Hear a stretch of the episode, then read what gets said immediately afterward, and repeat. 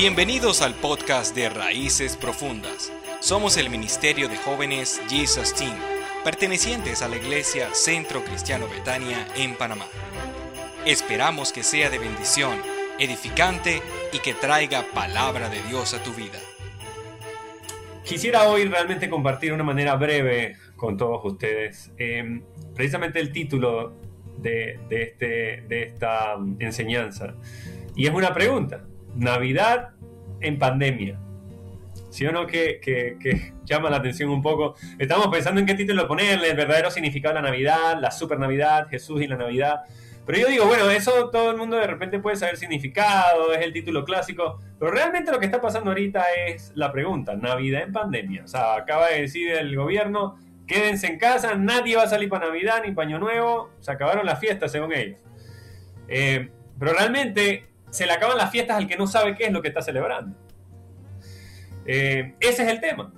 Pero al que sabe qué celebra en Navidad, no se le acaba la fiesta. La fiesta está a donde te metan, tú estás celebrando. Porque lo que celebramos no es una fiesta, sino una persona. Y eso hace toda la gran diferencia. Entonces, la pregunta es, ¿Navidad en pandemia? Pues claro. Y yo quiero que, que me acompañen a través de este recorrido porque esto no es nuevo el hecho que haya una situación tan incómoda en un momento tan importante y tan bonito, para muchos de ustedes, o no sé, eh, la mayoría tal vez puede decir que este es uno de los momentos que más disfrutan, porque es el momento donde se reúne la familia, eh, de repente uno come, uno disfruta con amigos, uno aprovecha para, ir a, conocer a las personas, a tener un tiempo bonito con las personas. Entonces, yo creo que, que es importante preguntarnos si realmente el hecho de que estemos encerrados y no podamos salir y este tema del virus realmente nos afecta. Y, hay que ser sinceros con eso. Quiero que, vean conmigo esto, porque si sabemos la esencia de la Navidad o la esencia de la natividad, en el momento que decide nacer Jesús, en el momento que viene a la tierra, que Dios así lo quiso, Em, le habla a María, ya comienza el problema, la incomodidad de que una virgen pues iba a quedar embarazada, algo que nunca había pasado por medio del Espíritu Santo.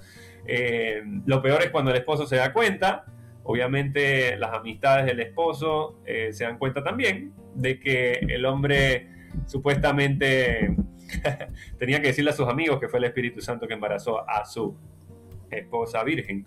Em, y ya comienza un tema de que comienza la incomodidad y comienza algo que, no es fácil de manejar. Eh, después de eso, cuando ya a José, Dios mismo le tiene que hablar a través de un ángel tranquilo, que fui yo el que lo hice, ¿eh? Fui yo, o sea, fui yo el que embarazé a tu esposa. no fue ningún hombre. El mismo Dios le tuvo que decir eso. Entonces José se da cuenta de que tiene que aceptarlo y decía hacer la voluntad de Dios. Pero resulta ser que hay un censo que vuelve la incomodidad. Ahora, con la mujer embarazada, tienen que ir y viajar al lugar donde José vivía para que hicieran este censo y eso trae otra incomodidad horrible. nos podremos imaginar lo que pasó en el camino, las incomodidades que, eso trajo. Em, y no solo eso, sino que cuando llegan al, al, cuando van al recorrido del lugar, tiene la mujer que dar a luz. Y no encuentran un lugar digno eh, para que nazca este bebé. Que ya dos ángeles le habían dicho va a ser el hijo de Dios. Se podrán imaginar la impotencia uno queriendo llevar a, queriendo llevar por lo menos un hombre a su esposa que dé a luz a, un hijo que un ángel mismo le dijo que iba a tener y no tener un lugar.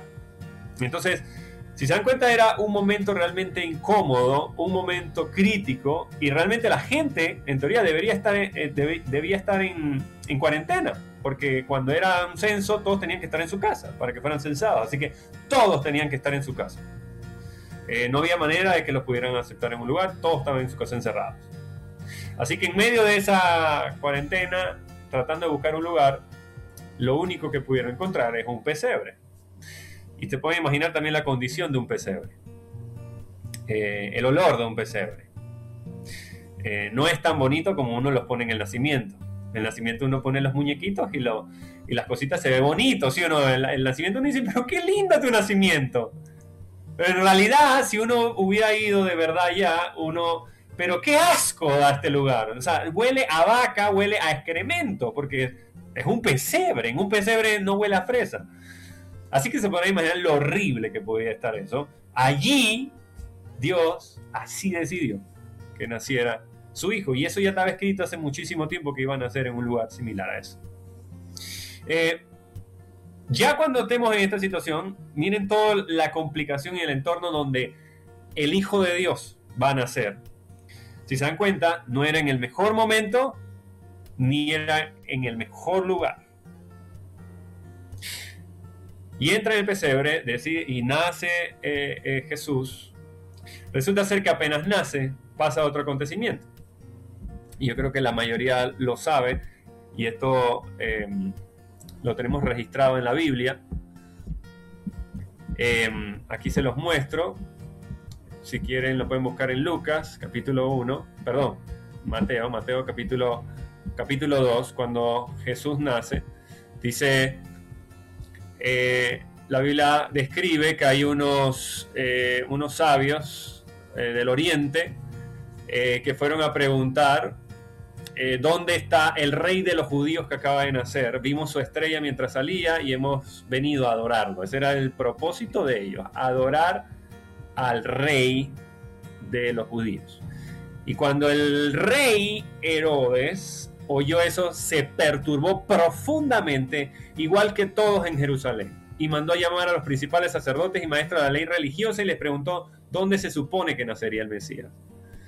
Y entonces en Belén de Judea le dijeron, y dijeron, eh, citaron esto que dice, y tú, oh Belén, en la tierra de Judá, no eres la menor entre las ciudades reinantes de Judá, porque de ti saldrá un gobernante que será el pastor de mi pueblo Israel.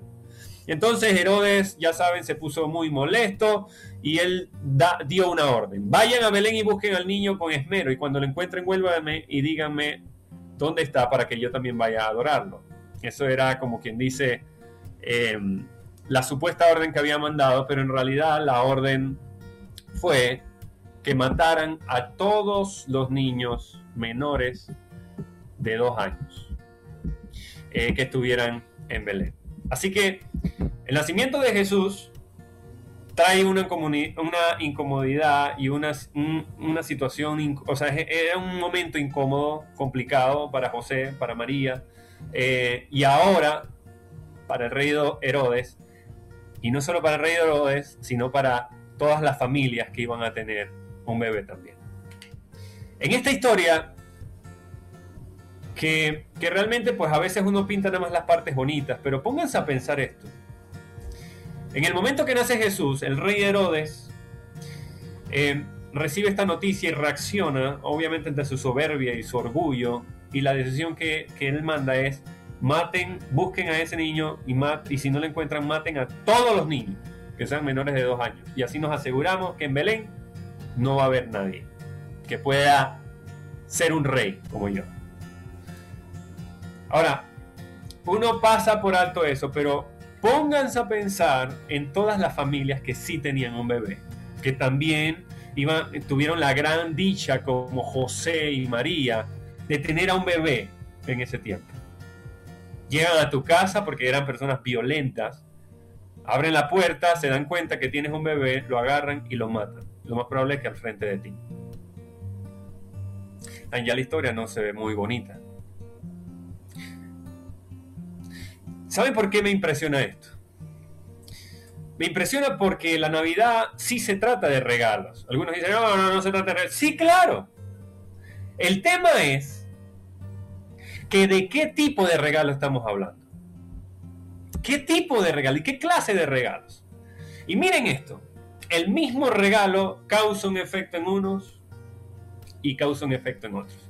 Si yo te dijera a ti y te, preparo un regalo y te lo envuelvo, es un libro, y tú vas a dar un regalo, yo lo compré con mi dinero, estoy pensando en ti, escogí ese libro, dije, esto es para esta persona, se lo voy a regalar a esta persona con todo mi cariño, con todo mi amor.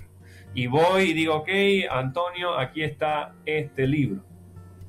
Em, y voy y se lo entrego, bueno, Antonio, aquí está, él todo forrado bonito, se alegra muy bien. Y cuando abre el libro y lo abre y de repente dice, el libro, el título. Sal de la ignorancia. No seas inútil. Ese es el libro. Así es el título del libro. Y yo digo, ahí está tu libro, hermano. Y él me, claro, el libro es un regalo, me tiene que dar gracias, yo me voy, pero cuando él ve el libro, ¿qué, qué, qué puede pasar? Dos cosas pueden pasar. O uno, él dice, esta persona me está diciendo que soy un ignorante y un inútil. ¿Cómo se le ocurre decirme algo como eso? O dos, ver el título y decir, wow, está pensando en mi conocimiento y cómo yo puedo ser una persona más sabia. Si yo voy a una muchacha o a una dama y le doy un regalo también, el mismo regalo, un libro, le forro el libro, y esta persona le doy el libro y le digo, mira, felicidades, aquí está, esto es un regalo con mucho amor que escogí, estaba pensando, orando para qué regalarte y esto es lo que decido regalarte. Y ella abre el regalo muy emocionada y el regalo dice, comienza tu dieta hoy. Baja de peso, no seas más gorda. Ese es el título del libro. Pueden pasar dos cosas. Una, va a estar profundamente ofendida porque le acabo de decir gorda a través de un libro. O dos, darse cuenta que estoy pensando en su salud y que ese libro le va a ayudar a bajar de peso y lo va a hacer una persona saludable. El mismo regalo, visto de dos enfoques diferentes. Para uno es un tropiezo y le causa una ofensa, pero para otro resulta ser que es una ayuda. ¿Se dan cuenta? Entonces, ¿qué pasa con este regalo? Nos, fue dado un niño que resulta ser que este niño es el salvador del mundo, Dios hecho persona, y cuando nace causa un efecto en toda la humanidad. Cuando nace, resulta ser que a los sabios, a los sabios, imagínense esto, los sabios del Oriente, gente estudiada, gente científica, gente con conocimiento, reconocen quién es Él. Y para ellos era una necesidad ir a adorar a Jesús, siendo sabios. Ahora, pero para Herodes, siendo un rey, al enterarse que Jesús va a nacer, se convierte en una competencia. ¿A dónde le pega Herodes el nacimiento de Jesús en su orgullo? Él era rey y le dijeron, van a ser un rey. O sea, me están quitando mi lugar. Ya no soy yo. Ahora van a ser otro rey. Este mismo regalo que, llega al mundo como un regalo eh, de parte de Dios, envuelto en el cielo, preparado, es enviado y resulta ser que para Herodes, como les decía, el rey Herodes, al enterarse, pues le saca el orgullo de él, porque ya no es él el, principal, ahora es otro, y manda entonces a hacer una acción muy mala, que fue matar a todos los niños que estuvieran eh, menores de dos años. Toda esta familia sufre. Y me puse a pensar en esta familia en ese tiempo de Navidad. Yo dije, wow, ¿cómo, cómo sería que cuando te matan a tu hijo y tú le preguntas, ¿pero por qué? Y dicen, es que el rey Herodes dijo que podía ser un rey ese niño. Porque hay un rey que iba a nacer y por esa razón estamos matando a todos los niños. ¿Se podrán imaginar lo que pasó dentro de esa familia al enterarse de por qué estaban matando a sus hijos recién nacidos? A causa de uno solo. Y yo me puse a pensar en eso. Dije, es increíble saber esto.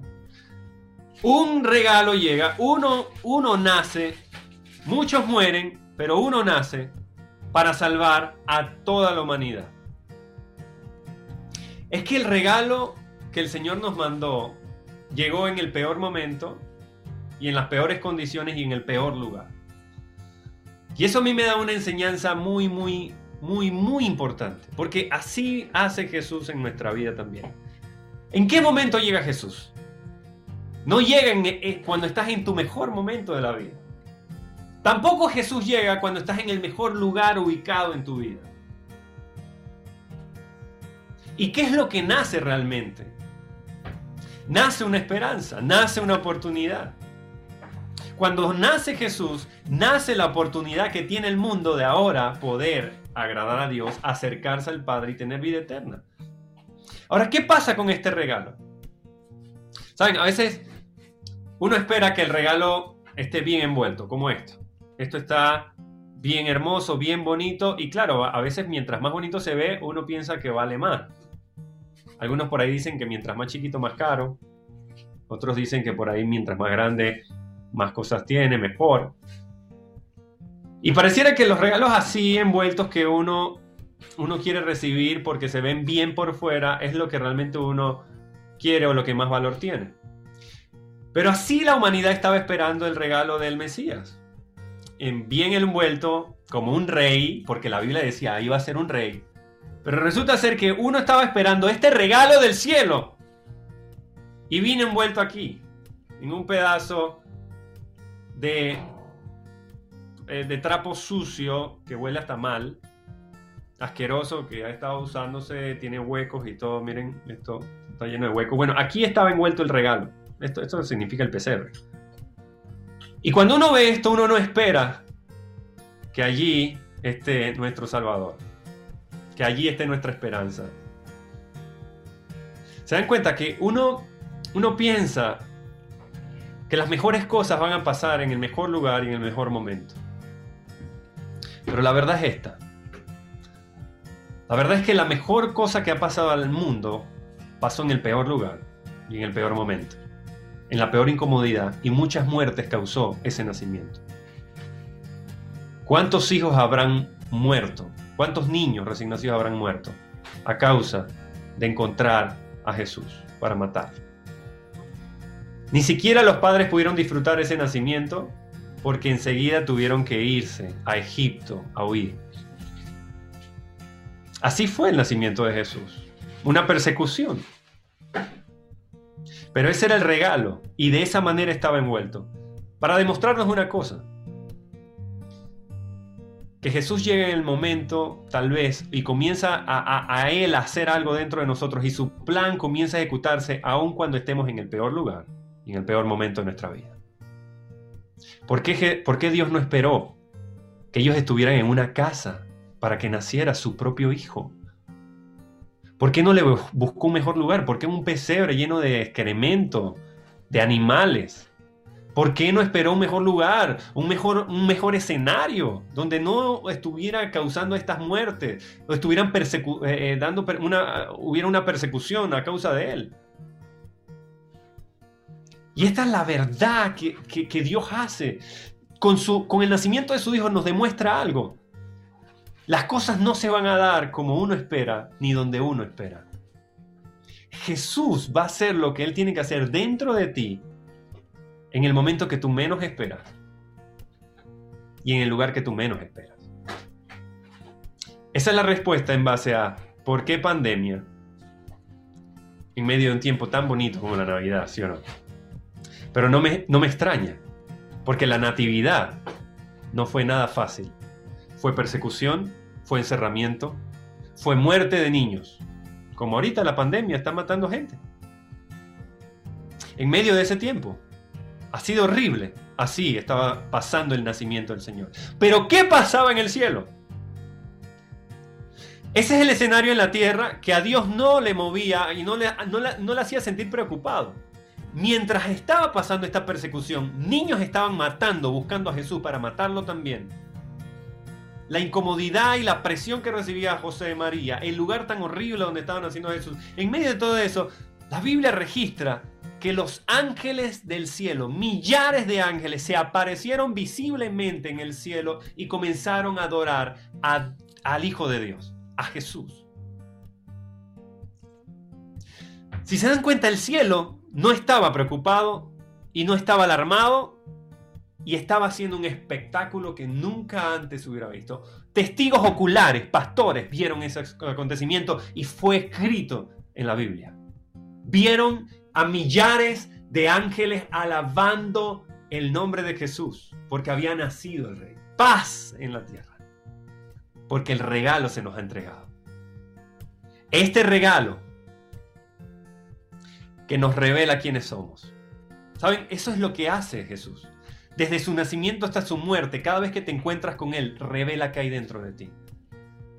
¿Qué reveló en los sabios? La necesidad de que su sabiduría no era suficiente y que necesitaban adorar al Señor. La sabiduría de ellos no se comparaba a la sabiduría del Hijo de Dios.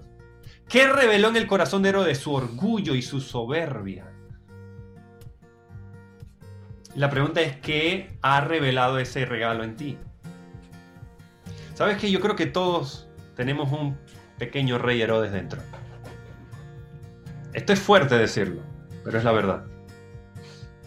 Cuando nos enteramos que tenemos que dar todo por Jesús, incluyendo nuestro futuro, nuestros deseos, nuestro tiempo, que alguien tiene que ponerse en ese lugar llamado Jesús, cuando Él nos comienza a pedir lo que más amamos, ese regalo revela que hay dentro de nosotros. Jesús revela qué hay dentro de ti.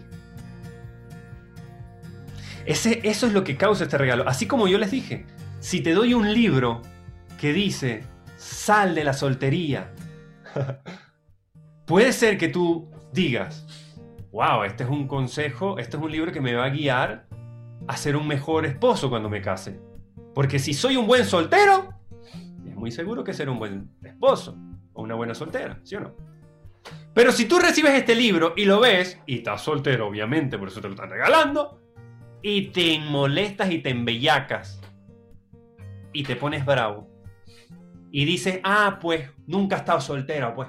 Nadie puede estar soltero, pues. ¿Qué? ¿Qué? ¿Qué? ¿Qué? Porque estoy soltero, porque ahora todo el mundo me quiere regalar este libro, me voy a quedar así a toda la vida. No, no, no, no es posible. Y, y te pones. ¿Sabes qué está pasando con ese regalo que te dieron? Está sacando lo que hay dentro de ti te está confrontando. Te está revelando todo eso adentro. Eso hace Jesús. En las escrituras hablan de Jesús como una piedra que causa tropiezo a muchos. La misma piedra que sirve para construir algo le causa dolor y molestia a muchos porque revela que hay dentro de nosotros. Y ese regalo es el que se nos dio. Y miren esta, esta realidad. ¿Cuál es el significado del nombre Jesús? Salvador. Pero mi pregunta es, ¿cómo lo vas a recibir si no has reconocido que tienes que ser salvado de algo? Que no estás en peligro. ¿Qué significa el hecho de que Jesús nazca. La Biblia dice que el mundo estaba en tinieblas, pero nació, una, vino a, la tierra una luz. Y después Juan dice que Jesús es esa luz del mundo. Pero ¿cómo reconoceré que necesito luz si todavía no reconozco que estoy en tinieblas? ¿Ven la necesidad de nosotros reconocer en qué lugar estamos? La humildad que necesitamos para aceptar a Jesucristo y para dejar que Él comience a, operar en nuestros corazones. Yo primero necesito aceptar la condición que tengo para reconocer el regalo que me están dando. Si a mí me dan un libro que dice engorda hoy, yo que peso menos de 150 libras y, soy delgado por naturaleza, yo voy a, a, reconocer que esa persona realmente me ama y está pensando en que no sé, no quiere que el viento me lleve, quiere que pueda cargar mis hijas más adelante. Lo voy a ver como un buen consejo. Pero también puede ser que me ofenda. Pero la pregunta es, ese regalo, ¿quién me lo está dando y por qué me lo está dando? ¿Quién envió a Jesús? El Padre. ¿Por qué?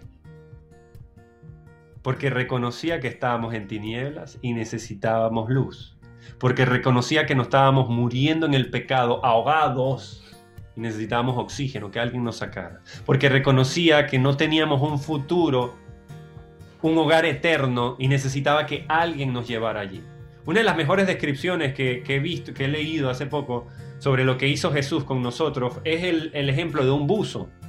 El buzo se tiene que desnudar, se pone el traje especial para meterse en las profundidades, se tiene que colocar el tanque de oxígeno, todo lo demás, para comenzar a, sumergirse. Pero un buzo que tiene que ir a encontrar un tesoro o algo valioso debajo del mar, tiene que pasar por diferentes niveles de, temperatura del agua, a veces hasta llegar hasta la más frío, y meterse a través, a, través de las algas del lugar eh, sucio del mar donde las cosas no se ven muy bonitas, y allí meterse para lograr encontrar el tesoro, agarrarlo y después sacarlo a la superficie. Prácticamente eso fue lo que vino a hacer Jesús. Lo envolvieron como un regalo, lo mandaron a la tierra para que al subir nosotros también pudiéramos subir con Él. Nos vino a rescatar, nos vino a salvar. Pero una de las cosas más increíbles que uno ve en la mayoría de los relatos del nacimiento de Jesús es esta palabra, paz en la tierra, paz a los hombres. Eso es una de las cosas más poderosas y el regalo más increíble que Jesús vino a traernos. Nosotros en Él podemos tener paz. Y eso es lo que Dios quiere que experimentes. En medio de este tiempo tan crítico, puedes identificarte con María y con José. Puedes identificarte que tienen el regalo más preciado del mundo, pero están en el peor lugar del mundo, en la peor condición del mundo. Jesús y María tenían al Hijo de Dios como hijo en medio de un pesebre, lo estaban correteando para matarlo, tal vez matarlos a ellos también, pero tenían al Hijo de Dios adentro, con ellos. ¿Qué podía pasar? ¿De qué iban a tener miedo?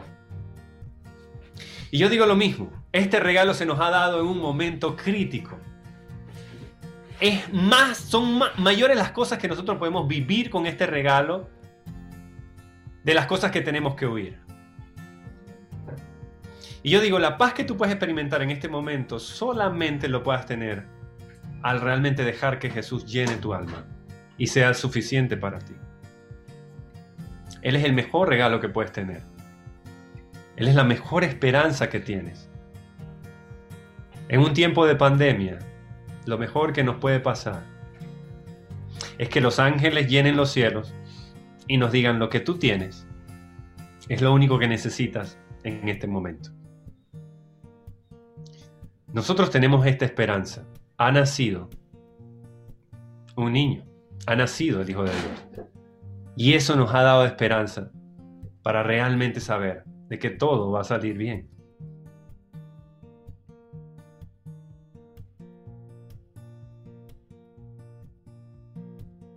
Se apagó esto. Pero en Isaías capítulo 9, esto, esto me encanta, como eh, Isaías 9 lo narra. Y dice el versículo, el versículo 2 de Isaías capítulo 9. Si alguien lo tiene por ahí, lo pegan en el chat. Isaías 9 dice, el pueblo que camina en oscuridad verá una gran luz. Para aquellos que viven en una tierra de densa oscuridad, oscuridad, brillará una luz. Y eso es lo que nosotros tenemos hoy. las luces de Navidad también representan la luz de Cristo. Realmente que siempre en medio de la oscuridad necesitamos ser guiados, tener una luz que nos guíe. Y eso ha sido Jesús. Yo quiero hoy pedirles algo muy especial. Jesús representa un regalo, el regalo del cielo que se ha preparado para nosotros. El regalo que merece ser abierto recibido y usado, apreciado, valorado. ¿De qué sirve que yo te dé este regalo y al otro año está envuelto todavía? ¿Saben? Eso es lo que pasa con la gente. Uno le habla del mensaje de Jesús, le habla que Él es la luz, la esperanza. La gente ve el regalo, saben que es necesario. Tratan de escuchar para el que hay adentro, pero no lo abren. Tal vez muchos de nosotros no hemos abierto el regalo porque nos va a confrontar, porque hay cosas en nuestra vida tal vez que va a, sacarnos a la luz. Pero yo les digo, atreverse a creer en Jesús y a abrir de verdad, creer de todo corazón que Él es tu luz, tu salvación, que el mundo entero, los ángeles, millares de ángeles anunciaron su nacimiento, el mismo Padre le dijo a su hijo, esto es mi hijo amado, me complazco en él. Y el mismo amor que Dios tuvo al enviarlo y saber que iba a nacer en una condición tan crítica, todo lo que lo movió a entregar a Jesús fue amor. Yo creo que merece la pena que nosotros abrimos, abramos el regalo y aceptemos a Jesús tal cual Él, eh, tal cual Él es y lo que Él quiere hacer en nosotros. En este tiempo donde estemos encerraditos, donde no podamos hacer muchas de las cosas que planeamos, creo que es un buen momento para decirle al Señor, necesito abrir yo mi corazón a ti y que penetres en los lugares donde no te he dejado entrar, donde aún, aún siento duda, donde hay algún rey Herodes dentro de mí que está diciendo cómo es posible que este rey quiera gobernar. Ese rey Herodes representa el orgullo del ser humano. Es lo único que hace que la gracia de Dios no fluya, que el amor de Dios no lo experimentemos, el orgullo. Tenemos que ceder, como lo hicieron los sabios. Fueron a adorar a Jesús a pesar de toda su sabiduría. Es más, la sabiduría, yo creo, real, las llevó a adorar a Jesús. Creo que esa es la esperanza que tenemos hoy. Tenemos a Jesús. Este regalo se nos ha dado. Y yo creo que es buen momento para abrirlo y disfrutarlo. No sé, tal vez en qué parte de tu vida Jesús te está confrontando o está representando un tropiezo o qué te está pidiendo, a dónde te quiere llevar. Pero te pido que te, te quedes con esto. No va a suceder en el mejor lugar ni en el mejor momento. Las cosas buenas no se dan de esa manera. Lo mejor que le pasó al mundo fue Jesús y se dio en el peor momento. Lo mejor que te puede pasar a ti puede pasar en el lugar donde estás, encerrado en tu casa, tal vez hasta sin trabajo o sin un montón de cosas. Creo que hay uno por aquí que estoy viendo que tuvo en medio de este tiempo, tras eso, tras que te encierran, te accidentas y quedas así medio chueco para Navidad. Bueno, las cosas buenas no suceden cuando te pasan cosas buenas. En medio del peor momento suceden las cosas maravillosas e increíbles. Y yo quiero decirte esto porque es lo que Dios quiere hacer contigo. Que tengas, estés lleno de esperanza y de fe. Porque así como pasó la natividad en el peor momento, un escenario horrible, Dios quiere hacer algo grande en ti pero es eterno. Y realmente es bueno. Y quiero por favor que, puedas cerrar tus ojos un momento, ahí donde estás. Tienes la cámara encendida, si la tienes apagada no importa, pero sé que, estás escuchando este mensaje, este, este, estas palabras. Y quiero que escuches detenidamente lo que te voy a decir. Voy a hablar directo a tu corazón. Sé que este año muchísimas cosas no han pasado como tú esperabas. Sé que hay muchos sueños y muchas cosas que habías hasta planeado que querías lograr y que eran buenas también, buenas aún ante los ojos de Dios para ti. Sé que te has sentido frustrado y te has sentido hasta desesperado un poco, porque hay cosas que salieron de tu control. Al todo salir de tu control, te has llenado de ansiedad. Tal vez hasta has perdido el sentido de que estás en una temporada donde Jesús es la razón de todo, que es la Navidad. Tal vez eso ya pasó a un segundo plano. Tal vez te sientes un poco frustrado ya de que nada está mejorando. Tal vez te sientes hasta cansado de todo lo que está pasando hoy. Y lo más probable que tal vez has dejado hasta de orar o de tener una verdadera confianza. Hay cosas que te han estado frustrando que sabes que no son lo principal. Tal vez has olvidado lo más importante que es rendirte ante aquel que te dio todo en la cruz. Tal vez sabes cómo hacerlo, pero no tienes las fuerzas para hacerlo. Tal vez has dejado de leer, de meditar, y de sentirte lleno y pleno. Y yo quiero hoy decirte que Jesús nació en momentos como esos, en momentos realmente de incertidumbre y en un lugar donde realmente no, no era el lugar que merecía Jesús. Y así yo me siento también como ese pesebre. Él me escogió a mí estando lleno de imperfecciones en el peor, la peor persona, para darme esperanza y darme una vida distinta y llenarme de cosas eternas, de su amor, de su paz. Y yo quiero decirte que Jesús quiere darte una de las mejores experiencias de tu vida y demostrarte que lo eterno no siempre sale como tú quieres. Hoy quiero decirte que Jesús quiere nacer en esperanza dentro de ti, quiere realmente darte una vida que no es la que tú quieres, sino es la que tú necesitas vivir. Él está en control y en cuidado de todo que aún en medio de cuando estaban buscando a los niños para asesinar a Jesús, ya Dios lo sabía y estaba en cuidado de todo. Así Dios sabe de qué tal vez estás huyendo, de qué cosas te estás evitando, de qué situaciones te están perturbando. Dios lo sabe. Pero lo que está pasando dentro de ti y lo que se está moviendo en el cielo a favor de ti, no lo puedes ver, pero es increíble sigue permaneciendo en Él. Dedícale un día, un tiempo para solo rendirte. Y que si hay algún rey Herodes que no está aceptando su voluntad, puedas sacarlo de tu vida, puedas humillarlo, puedas decirle, yo decido adorarlo. En medio de todo, lo que hicieron los ángeles y lo que hicieron los sabios, lo que hicieron los pastores, fue adorar a Jesús.